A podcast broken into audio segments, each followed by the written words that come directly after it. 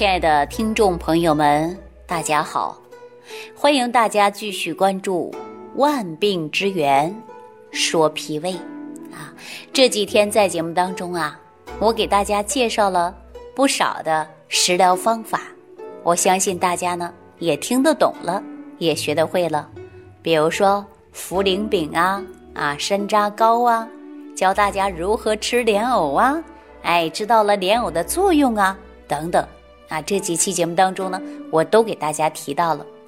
那今天呢，我继续跟大家分享一道非常有名的药膳。啊，说到这道药膳，我相信大家都会想，药膳很多呀。那你今天会给我们讲哪一道药膳呢？哎，别着急，我告诉大家呀，这道药膳呢，我们很多人都常用。比如说，女人生完孩子之后。都不会放过这顿药膳，那是什么呢？这就是鸡汤。嗨，说到鸡汤啊，我可要告诉大家，不一定是在月子期间喝，我们平时也要喝一些鸡汤。大家知道吗？鸡肉啊，一身都是良药。哪味良药呢？我告诉大家，鸡肉啊，就是。健脾胃的灵药，哎，说到这儿啊，我必须要告诉大家了，鸡在飞禽之中被尊称的是羽族之首，主要呢，它对人类的贡献呐，就是太大了。比如说，鸡肉吃起来的时候啊，它比较嫩，营养呢也是非常丰富的，味道啊更鲜美。鸡肉的品种呢？也是非常多的，啊，鸡肉呢肉质又是非常细嫩的，味道呢特别鲜美，那它也适合于多种方法来烹饪，并且呢含有丰富的营养物质，滋补身体的作用。那鸡肉啊，在烹饪方法的时候呢，我可以告诉大家，你无论是凉拌，啊，还是呢去炖汤，都是非常好的，但是。可以告诉大家，鸡肉的脂肪啊，要比猪肉啊、牛肉、羊肉啊要少很多，所以呢，它为不饱和脂肪酸，哎，是我们中老年人以及心脑血管疾病的人最理想的食品了。在我们中医认为啊，鸡肉呢，它有温中补气。补虚添精、益五脏、健脾胃、活血脉的功效，并且还可以强筋骨的功效。鸡肉的营养价值是非常高的，而且很容易被我们人体吸收啊！哎，是增强体能的、强壮身体的最佳品了。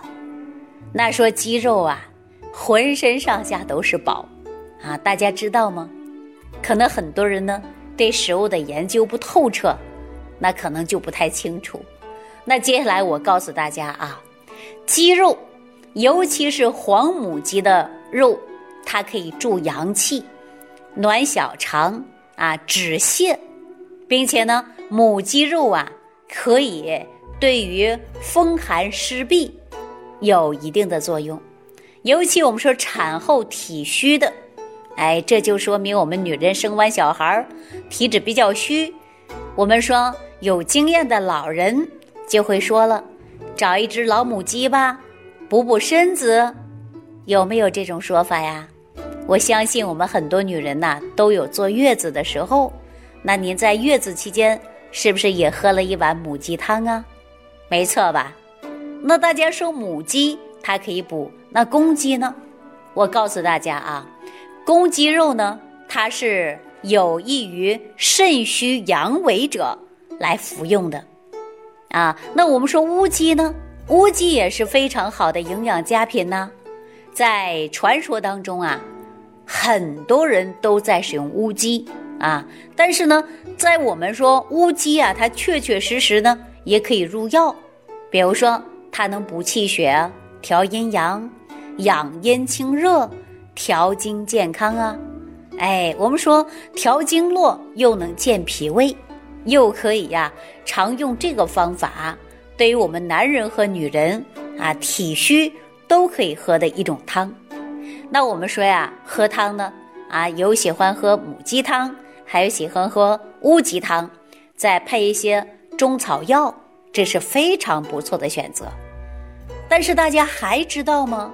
这鸡肠啊，也是一道药，啊，说这个鸡肠它是性甘味平，它治什么呢？它可以治疗遗精、消渴，就是我们所说的糖尿病。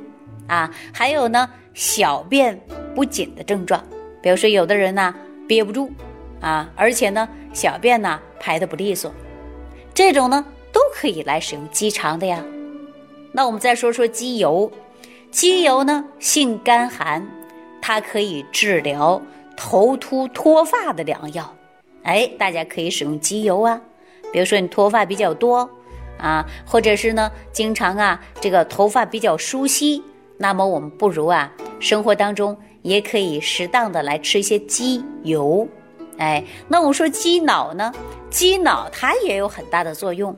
比如说我们很多人呢，经常会做噩梦，哎，有惊吓的，那这鸡脑吃上啊，它确确实实对于我们这些症状啊就有治疗作用。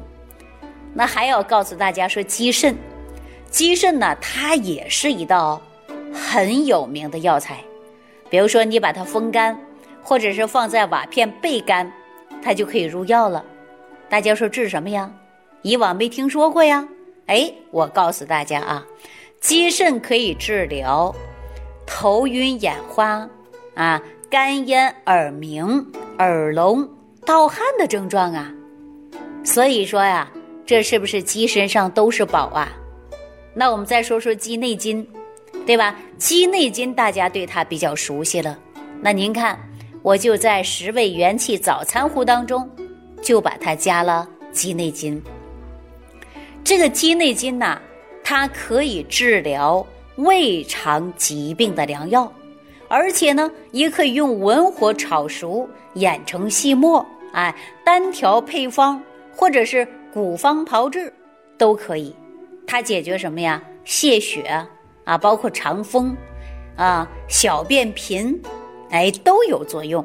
尤其呢，对我们消化不良的来讲，哎，它是有特效的。别忘了，您看我们十味元气早餐壶当中，我就把鸡内金呐给大家放进去了。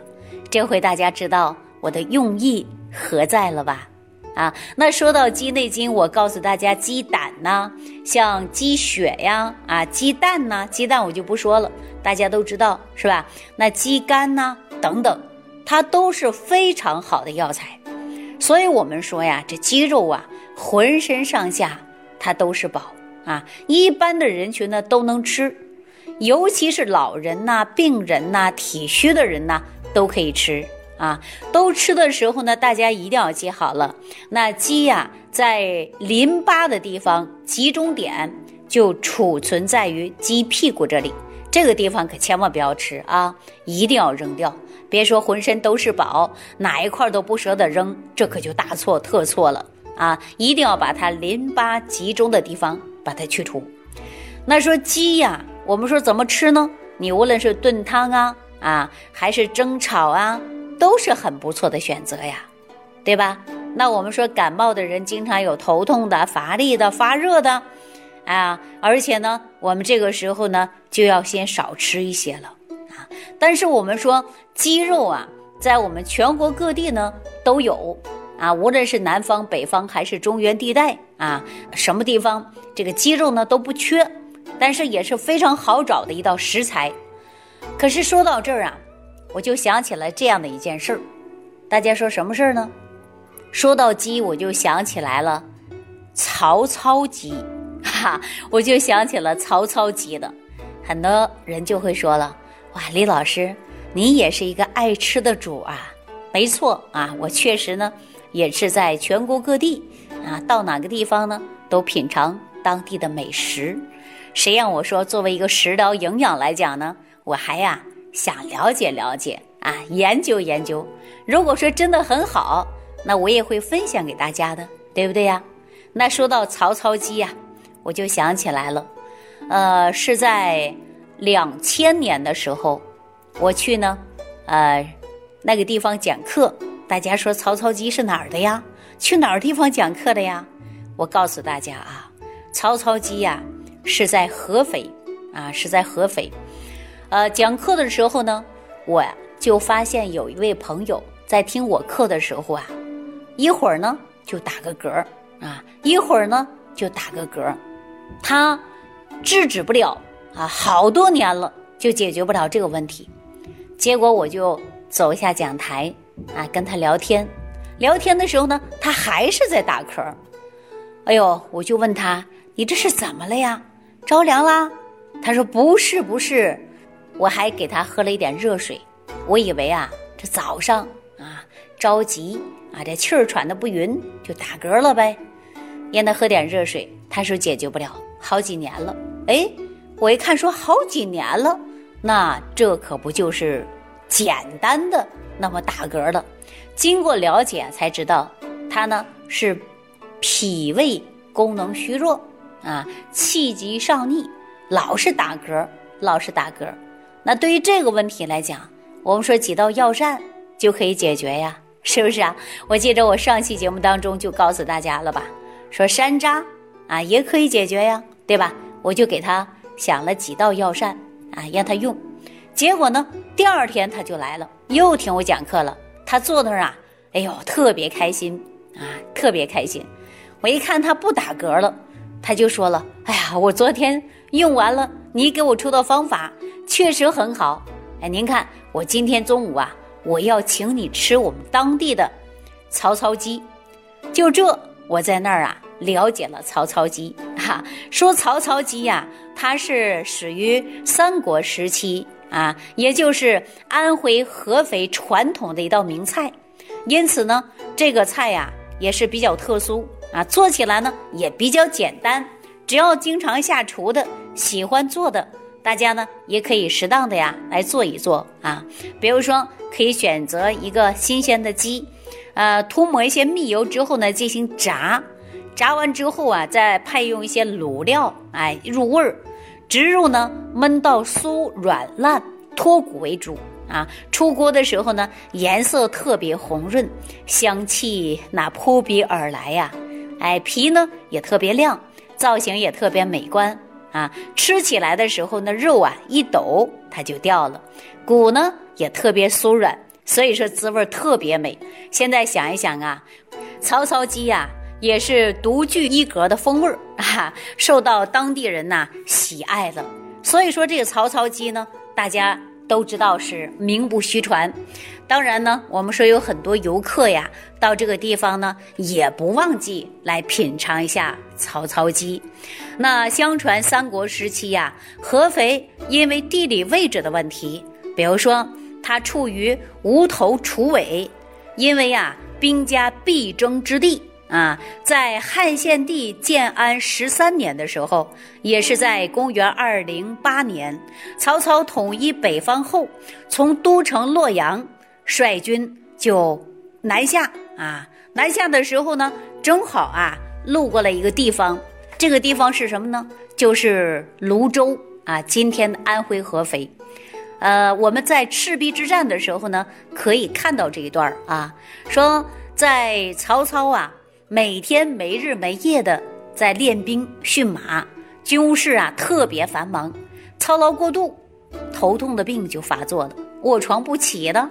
那没办法呀，那就特意招来厨师给他精心烹制的一道药膳。这道药膳呢，就叫做药膳鸡啊。说曹操吃完之后啊，感觉到人的精神百倍啊，身体很快呢就恢复健康了。后来呢，就因此得名叫曹操鸡哈，传到。百姓的耳中一直流传至今呢。当然呢，这个故事呢，我不用给大家讲啊，来历呢，很多当地的人呢都知道啊。当然，我们说呀，曹操鸡呀，确确实实是一道美味，因为鸡身上啊都是宝嘛，是不是啊？那我们说想吃曹操鸡的，也可以自己做一下。无论是体虚的，还是我们日常生活保养的，大家呢也可以炖一些鸡汤来滋补身体。那今天这道药膳您学会了吗？如果没学会呀，你可以好好的重复听一下，看看鸡身上到底有什么样的宝贝。好了，那今天的万病之源说脾胃啊，就给大家讲到这儿了啊。我下期节目当中呢，就给大家讲下一位中药之思物，养生又治病的什么芡实。那芡实到底有什么样的作用呢？我下期节目当中跟大家详细聊。收听既有收获，感恩李老师的爱心无私分享。